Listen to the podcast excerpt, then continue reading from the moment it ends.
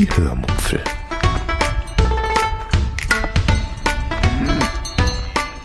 Aus dem Tagebuch einer Allgäuerin.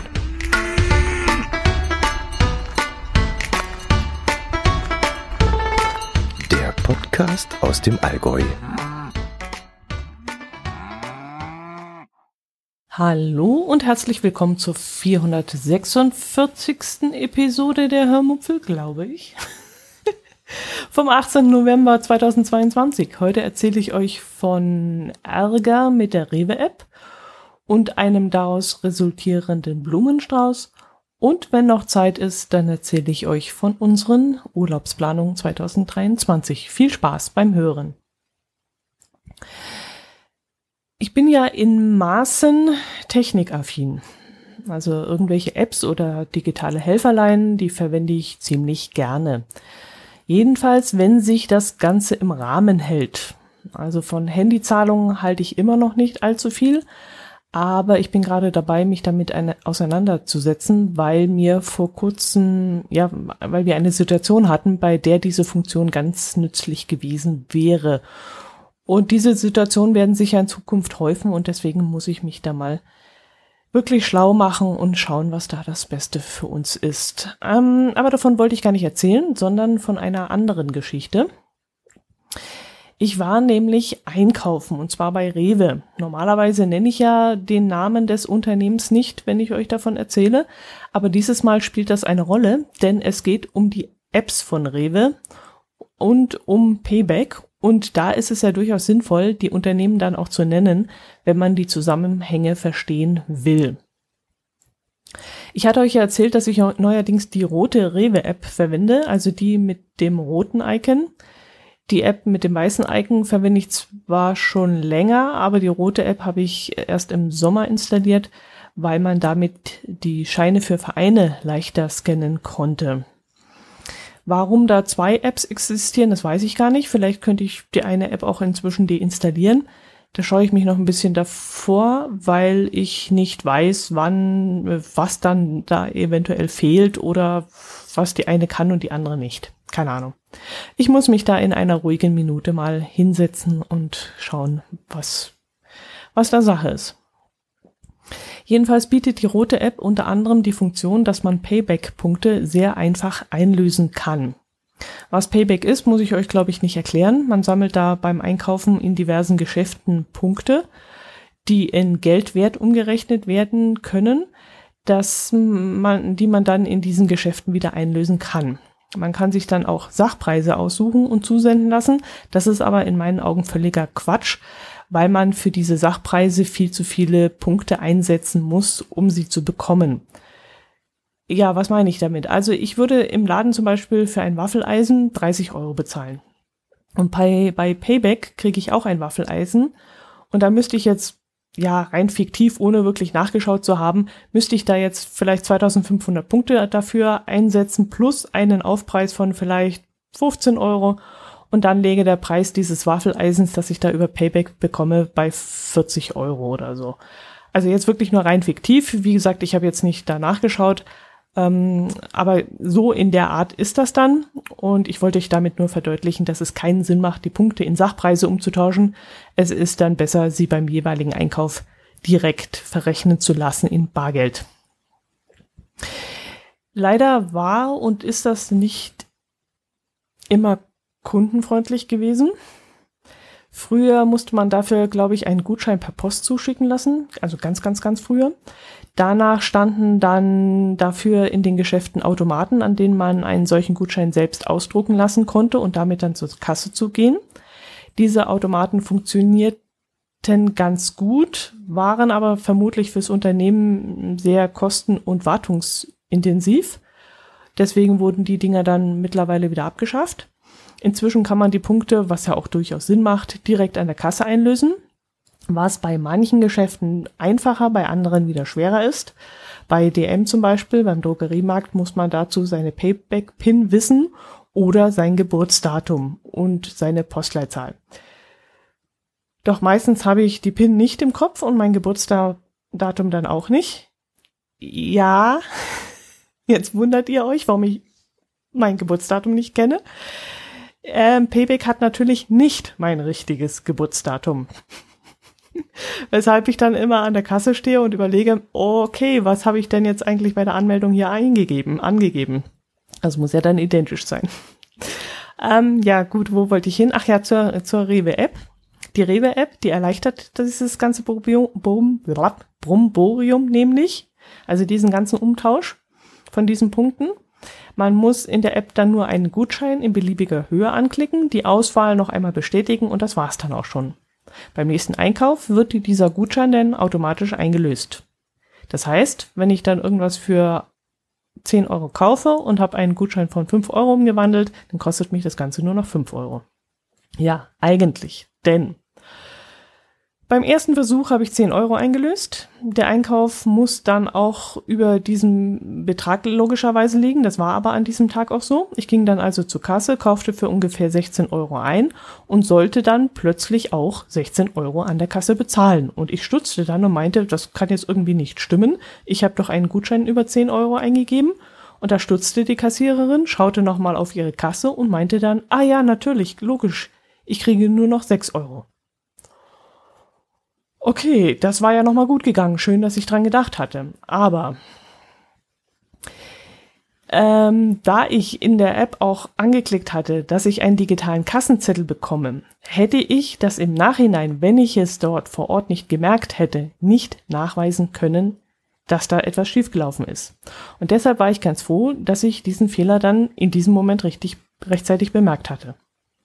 Sollte ich vielleicht euch noch erklären, also seitdem ich die rote App habe, lasse ich mir den Kassenzettel immer per E-Mail zuschicken. Bei Netto mache ich das auch schon eine ganze Zeit. Da bekomme ich in der App dann selbst ähm, einen Kassenzettel angezeigt, was ich sehr praktisch finde, weil ich so eine Sammlung meiner Ausgaben habe. Aber bei Netto bekomme ich dann zusätzlich noch einen Kassenzettel ausgedruckt, so dass ich dann hinter der Kasse stehend noch einmal stehen bleiben kann und meine Einkäufe und mh, mm, mit der Rechnung vergleichen kann. Aus Umweltschutzgründen ist das natürlich völliger Blödsinn, aber zur Kontrolle ist das natürlich sinnvoll, denn sobald ich den Laden verlasse, kann ich dann nicht mehr beweisen, dass da jemand dreimal die Milch drüber gezogen hat, obwohl ich bloß einmal eine gekauft habe oder so. Also Milch ist jetzt ein blödes Beispiel, aber ja, irgendwas anderes, keine Ahnung, Nudeln oder so. Denn wenn ich erstmal aus dem Laden raus bin, kann ich nicht mehr reklamieren. Ähm, bei Rewe ist das dann nicht so. Dort bekomme ich meinen Kassenbon nur per Mail. Also nicht in der App und das auch etwas zeitverzögert von vielleicht so fünf Minuten. Das ist nämlich jetzt wichtig zu wissen, um eben folgende Geschichte zu verstehen. Deswegen habe ich davon jetzt nochmal angefangen. Da ich noch ein Payback-Guthaben von, also beim nächsten Einkauf, ähm, hatte ich noch ein Payback-Guthaben von vier Euro, das ich dann umwandeln wollte. So dass ich dann einen Gegenwert von vier Euro bekommen habe. Äh, der sollte dann wieder von, meinem, von meiner Rechnung abgezogen werden. Ich ging dann also zu Rewe, kaufte einen Butternut-Kürbis und eine Tüte Natron und keine Ahnung was noch was. Zwei, drei Kleinigkeiten. Und der Betrag war dann irgendwas bei knapp sechs Euro. Und ich stand dann an der Kasse, die Kassiererin nannte mir den Betrag von sechs Euro und ich merkte erstmal nichts. Ich hatte vor lauter, was koche ich am Wochenende und was muss ich noch besorgen und in welchen Laden muss ich noch hin und muss ich noch zur Bank und bla und blub, ganz vergessen auf den Betrag zu achten. Im Gegenteil, ich war so froh, dass also meine ganze Centbeträge in diesem Moment loszuwerden, die ich äh, in meinem Geldbeutel noch hatte, dass ich da ausnahmsweise nicht mal mit Karte bezahlt hatte, sondern ich war froh, die ganzen Cents bei der äh, Kassiererin abzugeben. Und wegen diesem ganzen Gedankengang, den ich da gerade hatte, habe ich völlig vergessen darauf zu achten, dass dieser Betrag von sechs Euro gar nicht stimmen konnte. Erst als ich auf dem Weg nach Hause war und schon anderthalb Kilometer von Rewe weg war, fiel mir dann auf, dass da etwas nicht stimmen konnte. Ich blieb dann am Straßenrand stehen, checkte meine Mail, die inzwischen glücklicherweise schon eingetroffen war und stellte dann fest, dass die Frau mit mir den Rechnungsbetrag, aber nicht den Restbetrag genannt hatte. Und dummerweise scheint das Kassensystem das auch nicht anzuzeigen, wenn statt eines Betrages von 1,82 Euro vom Kunden ein Betrag von 5,82 Euro eingetragen wird.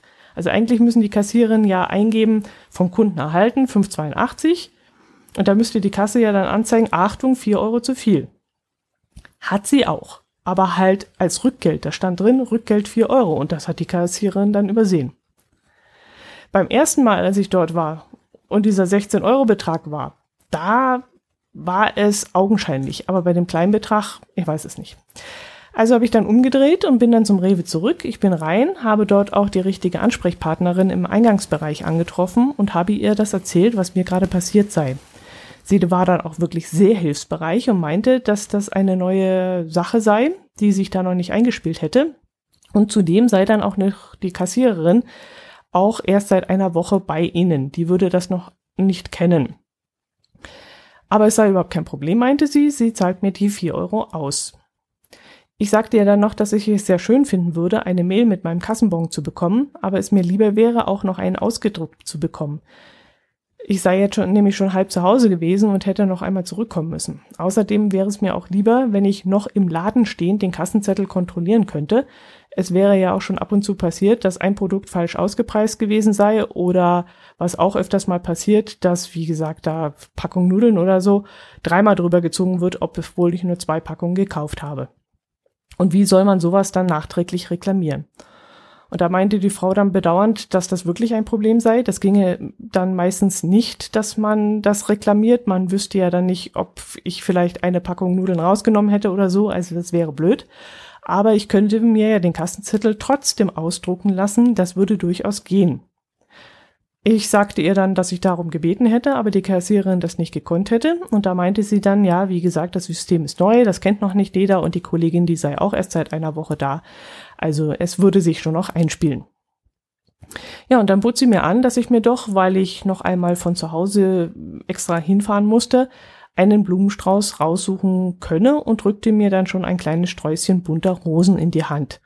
Ja, und so war ich eben ganz unverhofft auf einen richtig netten, bunten Blumenstrauß äh, ge, äh, unverhofft dazu gekommen und ähm, das passte gerade in dieses triste Novembergrau. Da habe ich mich wirklich drüber gefreut, dass die Dame da so erstens so schnell reagiert hat und dann sich auch noch in dieser Art äh, entschuldigt hat. Fand ich nett. Aber trotzdem ist das natürlich eine nervige Sache und ich hoffe, das klappt dann in Zukunft besser wenn die Rewe-Angestellten sich dann an dieses neue System gewöhnt haben, beziehungsweise wenn ich dann im Kopf habe, dass ich genau darauf achte, was ich da bezahlen muss und auch meinen Kassenzettel gleich mitnehme und kontrolliere. Ja, der eine oder andere wird jetzt vermutlich sagen, mein Gott, so ein Hackmack, das würde ich gar nicht mitmachen, das ist mir einfach zu viel Zinnober. Na ja, aber um euch mal ein Beispiel zu nennen, ich habe allein im letzten Monat mit diesem ganzen Hackmack, also mit Punkte sammeln und Rabattcodes und App-Vergünstigungen, 52 Euro gespart. Und das finde ich schon eine dicke Hausnummer. Und das ist jetzt das, was ich A nur an Lebensmitteln gespart habe und B für ein und eine Viertel Person gespart habe. Also mein Herz allerliebster, der isst ja nur am Wochenende mit und ich versorge mich täglich mit Essen. Und wenn man das mal umrechnet, also 52 Euro, das ist ein ganzes, das ist ganz schön viel. Also in Zeiten, wo die Preise so gestiegen sind, da lohnt sich das schon. Ob ich jetzt 3,19 Euro oder 2,29 Euro für eine und dieselbe Butter bezahle oder 13 Euro oder 9,90 Euro für eine Packung Kaffee und hier mal 20 Euro Payback-Punkte einlöse und da mal 5 Netto Punkte, äh, 5 Euro Netto einlöse oder da mal 20 Rabatt, äh, 20 Prozent Rabattaufkleber auf ein Produkt meiner Wahl kleben kann. Also das, wie gesagt, ist kein Wunder, dass da 52 Euro äh, zusammenkommen in einem Monat. Ja, was gibt es noch zu erzählen? Ich habe wieder einmal, wie eigentlich immer zu dieser Jahreszeit, ein paar unserer Urlaubsvideos angeschaut. Mm, dabei ist mir dann wieder etwas aufgefallen, was ich euch kurz erzählen wollte. Diese Videos stammen ja meistens aus Vor-Corona-Zeiten und da kommt es schon inzwischen paar Mal vor, dass ich dann zusammenzucke, wenn im Video jemand hustet oder sich röspert oder die Leute keinen Abstand halten oder sehr viele Menschen dicht gedrängt nebeneinander auf irgendeiner Fähre stehen oder in irgendeinem Restaurant oder vor einem Theatereinlass oder so. Und da zucke ich dann, wie gesagt, erst einmal zusammen, dann entspanne ich, kurz darauf wieder, weil ich ja weiß, okay, ja, alles gut. Und dann denke ich in diesem Moment, na ihr, da wissen wir alle noch nicht, was ein paar Jahre später auf uns zukommen wird. da denke ich mir immer, oh, ich hätte gerne in die Zukunft schauen wollen damals und sehen wollen, was da noch passiert. Vermutlich hätten die Leute mir das gar nicht geglaubt, wenn ich dann gesagt hätte, äh, hört mal zu, 2020 kommt da so eine Pandemie und dann wird das und das sein und wir haben Ausgangssperre und sechs Wochen lang und äh, Friseure werden geschlossen und dies und jenes und Konzerte können nicht stattfinden. Ich glaube, die Leute hätten damals dann den Kopf geschüttelt und gedacht, was, wie ist die denn drauf? ja, dann habe ich ähm, den äh, meinen Abonnenten meines Telegram-Kanals ähm, etwas erzählt, dass ich ja, dass ich euch heute auch erzählen möchte. Nämlich, ich habe auf YouTube äh, bin ich auf die Videos eines Pärchens aufmerksam geworden und die Videos habe ich dann auch komplett durchgebinged. Äh, dieses Pärchen äh, stammt aus Friedrichshafen und die waren mit dem Wohnmobil auf Island unterwegs. Auf die Idee bin ich gekommen, weil mein Herz allerliebster seinen Urlaub schon beantragen musste und wir deshalb überlegen oder überlegt haben, wohin es im nächsten Jahr hingehen soll. Ich will ja schon lange mal wieder in den Süden, aber da wir keine Strandurlauber sind, muss es ein Ziel sein, wo wir viel Sightseeing machen können. Also meinte ich dann, wir können ja wieder einmal nach Kroatien fahren. Das sei ja auch nicht wesentlich teurer als die nordischen Länder und da würde mich Dubrovnik schon lange einmal reizen. Außerdem hätte ich auch Videos von Mostar gesehen. Das ist äh, Bosnien-Herzegowina, glaube ich. Und auch das sei sehr reizvoll. Und daraufhin meinte dann mein Herz allerliebster, wenn wir schon so weit in Kroatien runterfahren, könnten wir eigentlich auch noch weiterfahren nämlich nach Bosnien-Herzegowina und Montenegro. Und dann wäre ja, ta ta ta, Albanien auch nicht mehr weit. Und ich habe ihn dann erstmal mit großen Augen angeschaut. Albanien? What? Ernsthaft? Okay. Und dann habe ich angefangen zu recherchieren. Und dabei bin ich dann auf dieses Video von, ähm, wie heißen die beiden? Iris und Uwe äh, wie gesagt, aus der Nähe von Friedrichshafen sind die, Mark, Markdorf oder so ähnlich, gestoßen. Und die waren letztes Jahr mit ihrem Wohnmobil, also nicht nur das Jahr davor, oder nee, dieses Jahr waren sie, glaube in auf, Is, ähm, auf Island. Letztes Jahr waren sie in Albanien. Genau, die waren letztes Jahr in Albanien unterwegs. Und deswegen war ich auf die aufmerksam geworden. Und ihre Videos von Albanien, ich glaube, es waren neun Teile, habe ich mir dann äh, der Reihe nach angeschaut. Mir wurde da allerdings ziemlich schnell klar, dass wir diese Reise nicht in dieser Art machen können, wie die beiden das gemacht haben, weil die beiden doch sehr arg ins Landesinnere hineingefahren sind. Und da es dort auch noch sehr schlecht ausgebaute und enge Straßen gibt, die wir mit unserem Wohnwagengespann nicht befahren können, war das relativ schnell abgehakt. Also das deutlichste Video, das war Teil 4, wo sie mit der Koman-Fähre ins Valbonatal gefahren sind. Das müsst ihr euch unbedingt mal anschauen. Das ist wirklich der Hammer. Da fahren die beiden auf eine eigentlich recht gemütliche Fähre auf. Sie sind eine der ersten, da sieht das Ganze auch noch sehr entspannt aus. Und da denkt man dann auch, okay, ja, mit dem Wohnwagen vielleicht keine so gute Idee, aber das könnte man durchaus vielleicht eventuell hinkriegen. Die beiden wollen dann ihr Wohnmobil abstellen und kriegen dann aber wohl die Anweisung, das Fahrzeug noch ein wenig näher an die Bordwand zu parken. Also rangiert er noch einmal das Wohnmobil etwas um, woraufhin man ihm dann sagt, er soll doch noch weiter und noch weiter und noch weiter und noch weiter aufschließen. Zum Schluss passt dann zwischen ihm und das nächste Fahrzeug keine flache Hand mehr. So sehr muss er aufrücken. Und da er einer der ersten war, sieht man dann auch noch, wie nach und nach noch mehrere Fahrzeuge kommen. Auch noch so klei auch kleinere Wohnmobile, auch noch so Vans und sowas, Autos, ganz normale PKWs, Motorräder einige und auch Fußgänger. Und zum Schluss, also ihr müsst euch das unbedingt anschauen. Zum Schluss ist wirklich jeder Zentimeter von dieser Fähre belegt. Motorräder, die stehen quer zwischen zwei Fahrzeugen geschoben. Dazwischen noch Rucksäcke von Wanderern und als die Klappe dann vorne angehoben wird, also diese Auffahrrampe, steht darauf auch noch ein PKW, der auch noch so mit angehoben wird, als die Klappe hochgeht. Also ihr, ihr müsst euch das Video anschauen. Es ist unfassbar. Es ist der Hammer. Und wenn es mir bis dahin nicht klar geworden ist, dass diese Art von Reisen nichts für unser Gespann ist, dann ist es bei diesem Fair-Video mir klar geworden. Also unglaublich. Ja, ähm, Resultat, wir müssten dann definitiv einen Campingplatz vielleicht am Meer oder so als Ausgangspunkt aussuchen, wo wir unseren Wohnwagen dann abstellen können und von dort aus müssten wir dann unsere Tagesausflüge machen. Das Problem ist, das sich da auftut, dass die Ausflugsziele nur auf engen, schmalen, unausgebauten Straßen zu erreichen sind. Das heißt, für läppische 70 Kilometer, die man zum Beispiel in ähm, ein tolles Tal, wie heißt das, Thess oder so ähnlich, zum Wandern fährt, ist man dann halt locker mal zwei oder zweieinhalb Stunden unterwegs. 70 Kilometer. Und wenn man dann vom Campingplatz aus bis zu einer Sehenswürdigkeit fahren will, die vielleicht 200 Kilometer entfernt liegt, kann das durchaus einen ganzen Tag dauern. Oder wenn da ein riesiges Gebirge dazwischen liegt, was in Albanien durchaus der Fall sein kann, wäre dann sogar eine Übernachtung erforderlich. Ja, und jetzt müssen wir mal schauen, wie wir das planen können. Ich denke mal, wir würden dann vor allem eher so Richtung Kroatien planen, weil es dort, wie gesagt, auch noch die eine oder andere Sehenswürdigkeit gibt, die ich schon immer einmal sehen wollte. Und dann würden wir vielleicht ähnlich wie bei einer Wohnmobilreise immer nur ein paar Tage an einem Ort bleiben.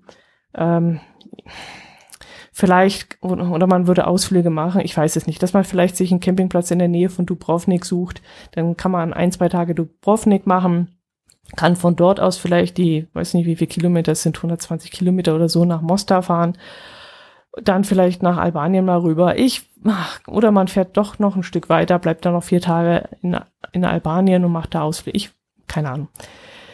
Das müsste man wirklich mal genauer anschauen und da werde ich, äh, wir haben ja noch ein bisschen Zeit, aber da werde ich mich jetzt mal reinarbeiten.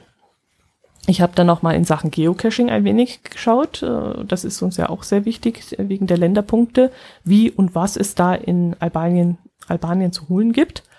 Auch das ist ein kleines Problem. So wie es aussieht, muss man sogar gezielt einen Cache anfahren, damit man den Länderpunkt dann überhaupt bekommen kann. Also einfach mal so irgendwo hinfahren, etwas anschauen, irgendeine Sehenswürdigkeit und sicher sein, dass da bestimmt ein Cache liegt, funktioniert nämlich nicht. Also das muss definitiv geplant sein. Na, wir werden sehen. Wir haben ja, wie gesagt, noch ein halbes Jahr Zeit, um uns das zu überlegen, bevor es dann wirklich in die Planungen geht. Ich gehe mal davon aus, dass ich jetzt schon ein bisschen anfange. Eben mache ich öfters mal, dass ich irgendwas großartig plane und dann merke, uh, haut alles nicht hin, muss alles wieder verworfen werden. Und jetzt habe ich schon riesige Listen an Campingplätze und Ausflugsziele von diversen Ländern, wo bis heute noch nichts draus geworden ist. Oder aber, ja, es kommt schon das erste Ober, oder wir holen unsere Frankreich-Reise nach, die 2020 ins Wasser gefallen war, weil Corona ausgebrochen ist.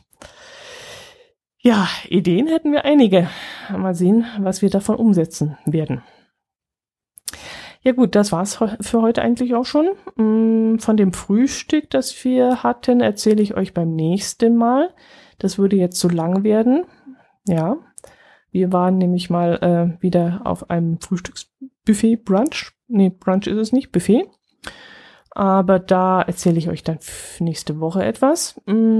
Der Umtrunk, der Weihnachtsumtrunk, den ich euch, ähm, wo ich euch von letzte Woche, glaube ich, erzählt habe, der steht noch bevor. Der Dreibeingrill, der ist aber inzwischen angekommen und wurde auch schon von meinem Herz allerliebsten aufgebaut. Der steht jetzt im Keller. Also der Dreibeingrill steht im Keller, nicht mein Herz allerliebster.